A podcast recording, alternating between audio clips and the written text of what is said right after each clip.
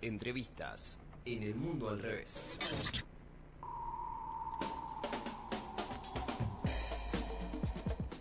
Seguimos en el mundo al revés, como te comentaba, y en el medio de todo este contexto al cual estamos bastante acostumbradas y acostumbramos, eh, acostumbrados, perdón, eh, ayer se realizó una nueva jornada de lucha en defensa de los humedales, este tema que está tan latente, eh, y también de otras batallas vinculadas ¿no? al cuidado de la salud ambiental en el puente Rosario Victoria. Y bueno, durante la noche se dio a conocer un comunicado en el cual alertaban por la seguridad de quienes estaban justamente manifestándose en el lugar para hablar a fondo de esta situación y del balance de la jornada estamos en contacto con Sebastián Martínez, miembro eh, de la multisectorial de humedales. Te saluda Diana Maraciolo, ¿cómo estás? Hola, ¿qué tal? Buenas tardes. No, buenas tardes y de antemano muchas gracias por la comunicación y contanos en principio eh, cuál es el balance que vos haces de esta jornada que mencionaba. Bueno, gracias antes que nada a ustedes también por, por la visibilización y por darle lugar a que se siga conociendo esta lucha, ¿no? No, por favor. Eh, bueno, eh, como, como bien contaban, eh, anoche se generó un momento de tensión con, con camioneros y con gente que quería cruzar. nosotros tuvimos que tomar esta medida de acampe, de, de extender el corte de ruta ante la digamos la seguida de quemas de, de las islas, de humedad, de, la afectación de, la salud de todos, de todas. Y, bueno, la gendarmería por momentos amenazó con dejarnos eh, a la buena de Dios. Sí, hubo un, eh, un, episodio particular con gendarmería, este que mencionases. Claro, sí, sí. Eh, amenazaban con, con, con, retirarse y, bueno, eh, generaron esa tensión entre, entre los automovilistas, los transportistas que querían eh, cruzar y, bueno, nosotros que estamos acá en esta medida de fuerza. ¿Qué tal, Sebastián? Te saluda Lautaro Ceballos, ¿cómo estás? Eh, Hola. ¿Tenían acordado de antemano algún tipo de, tiempo de permanencia de los efectivos en el lugar, más allá de lo obvio de que los tienen que, cuidar, que proteger de, de quienes querían pasar este, este bloqueo? Eh, sí, obviamente. Nosotros siempre tenemos un protocolo de seguridad, hablamos con las fuerzas, eh, avisamos de, cómo va a ser cada medida y, bueno, es sabido que Gendarmería es responsable del cuidado de, la circulación en las rutas, de, las personas y bueno, de, los automovilistas. Eh, en este caso, bueno, eh, no, querían soportar e-, este reclamo y, jugaron con eso, ¿no? Eh, es entendible, obviamente, el, malestar de, las personas que quedan del otro lado, pero está la opción, y es lo que se está realizando ahora, de utilizar el otro carril y nosotros poder seguir visibilizando esta, esta medida de fuerza. Yendo al foco del reclamo, ¿cómo recibieron ustedes el dictamen de, de la Comisión de Recursos Naturales eh, en relación a la ley de humedales? Bueno, eh, obviamente que, como resultado de todos estos meses de lucha, de una lucha que, que arrancó tan solo hace cuatro meses, eh, es algo positivo.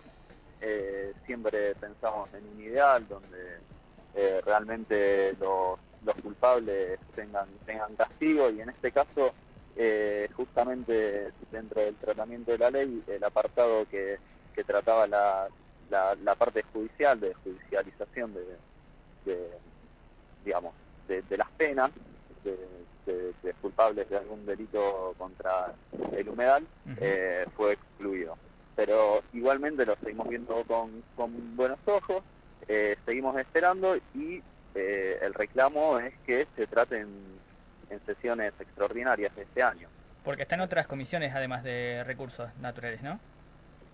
sí, está en, va a pasar a agricultura, que es donde está el mayor lobby en contra, obviamente por los intereses de, todos los grupos productores, ganaderos y agrícolas, y también dentro de eh, la Comisión de, Pesca y Recursos Pesqueros, creo.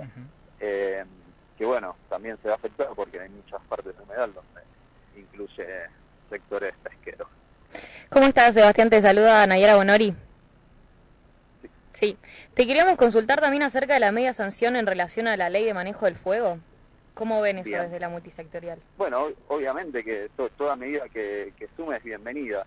Claro. Y, y bueno, lo que trata un poco esta, esta ley es, eh, digamos, frenar eh, todo tipo de explotación dentro de estos terrenos eh, que se incendian, ya sea por eh, la especulación inmobiliaria, la, la especulación agropecuaria, ganadera.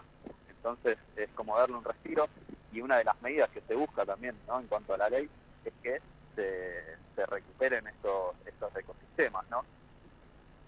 Claro, lo que busca también un poco lo que es este dictamen de la ley de humedales, ¿no? En uno, en uno de los apartados. Claro, eh, es fundamental porque si, si dejamos todo como, como está, eh, no, no tendría sentido. Entonces eh, es fundamental que se recupere todo, el, todo el daño causado y eso lleva un tiempo y, y bueno, a veces eh, no, no sabemos con precisión porque esto no, no, todavía no sabemos el daño que realmente se ha causado. Hay cientos de miles de hectáreas quemadas y, y el daño a la biodiversidad es, es abrumador.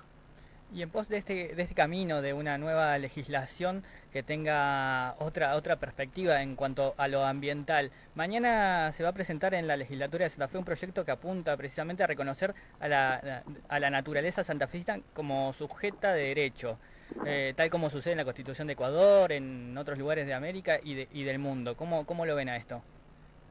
Y obviamente que, que es algo totalmente lógico, ¿no? Que la naturaleza sea un sujeto de derecho, al igual que un ser humano, somos, eh, o sea, el ser humano es parte de la naturaleza, es, es algo como que es inherente, digamos. Eh, una cosa va atada a la otra.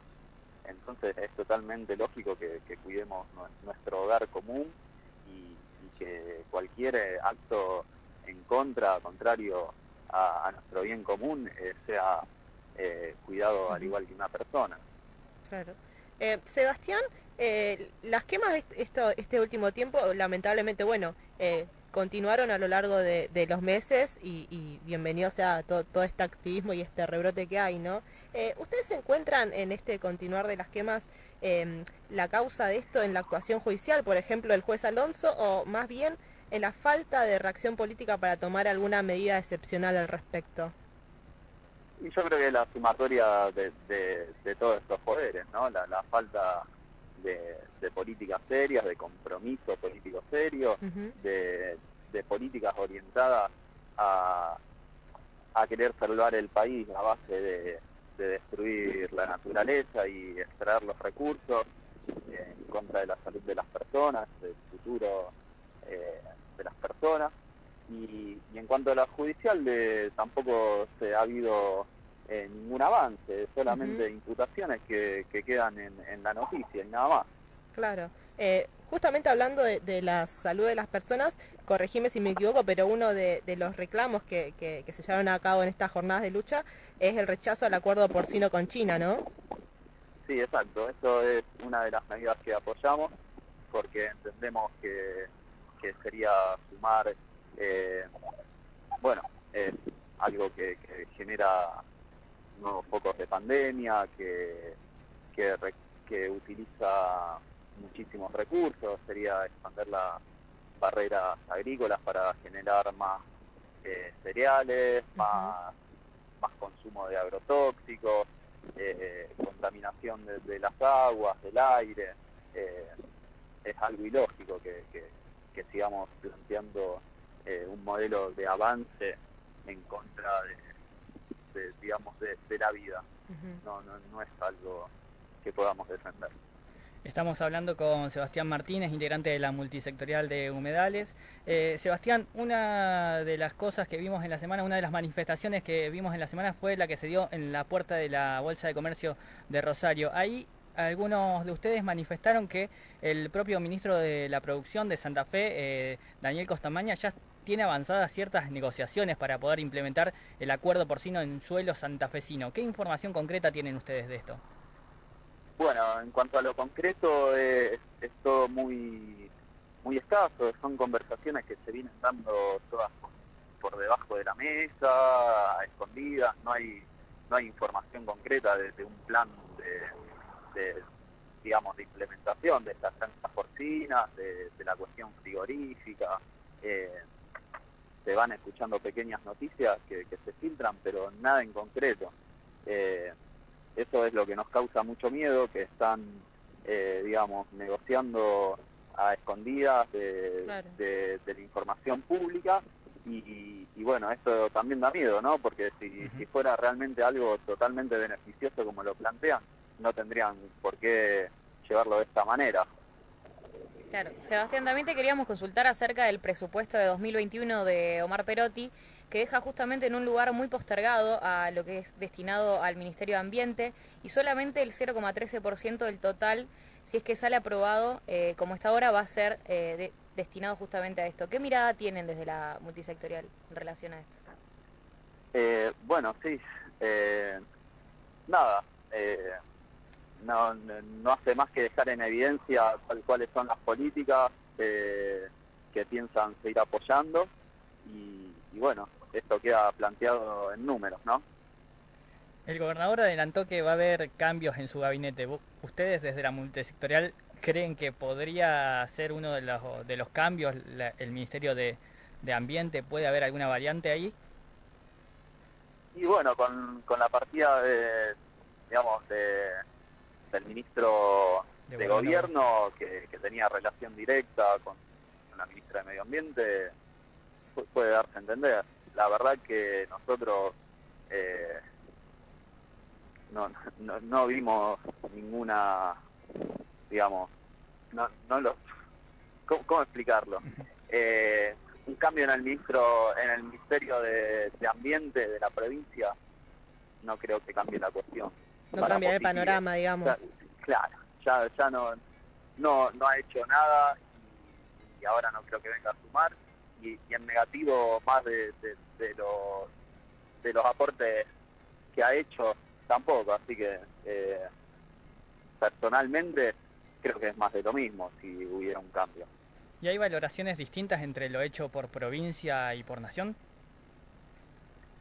Eh, yo creo que también a título personal eh, viene manejando una misma línea eh, y digamos entre entre manos se vienen eh, vienen trabajando la misma línea, digamos, bancando un modelo productivo, agroexportador que, que, que traiga dólares para salvar la economía y, y sabemos que este modelo se viene expandiendo desde, desde la época de la colonia y es un modelo totalmente extractivista, destructor y, y que lo único que fue haciendo en, la historia de la Argentina es agrandar una brecha de, de la pobreza y una brecha en el acceso a la tierra donde se concentra el poder económico y productivo en unas cuantas manos.